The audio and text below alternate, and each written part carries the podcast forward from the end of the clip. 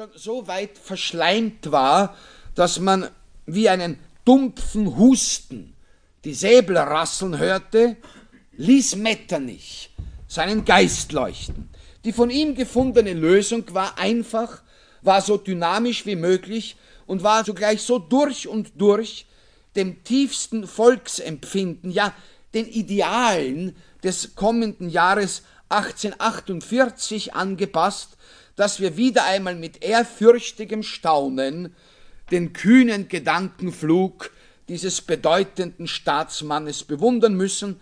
Er schuf das Reich der Tarocke. Die Verfassung war vorbildlich. Sie basierte auf den strengen Gesetzen des in Österreich ungemein populären Tarockspiels.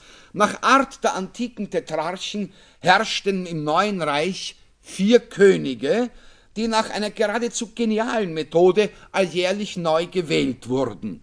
Der Begrenzung ihres Wirkens auf ein Jahr lag die Beobachtung zugrunde, dass bei einem Tarockspiel, wenn es ein ganzes Jahr in Gebrauch ist, die Könige bis zur Unkenntlichkeit verschmutzt sind.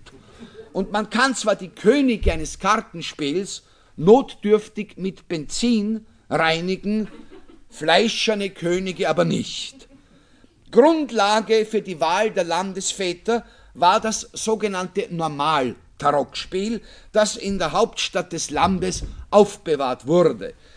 Das Kartenpaket wurde Tag und Nacht von einer Nobelgarde bewacht und alle 14 Tage durch Gelehrte von Weltruf gemischt und kontrolliert.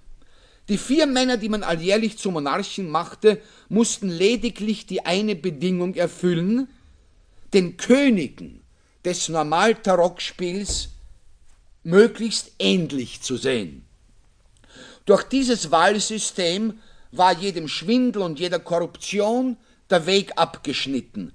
Männer aller Stände ohne Ansehen von Bildung, Abkunft und sogar Sittsamkeit gelangten solcher Art zur erhabensten Würde, ein Vorrang, wie ihn nur noch das Papsttum für sich in Anspruch nehmen darf. Der mächtigste Mann im Reich war das Küs, benannt nach der höchstwertigen, wenngleich ein wenig harlekinartig kostümierten Figur des Kartenspiels, doch wurde von dieser unbedeutenden Äußerlichkeit die erhabene Würde seiner Stellung nicht in Mitleidenschaft gezogen.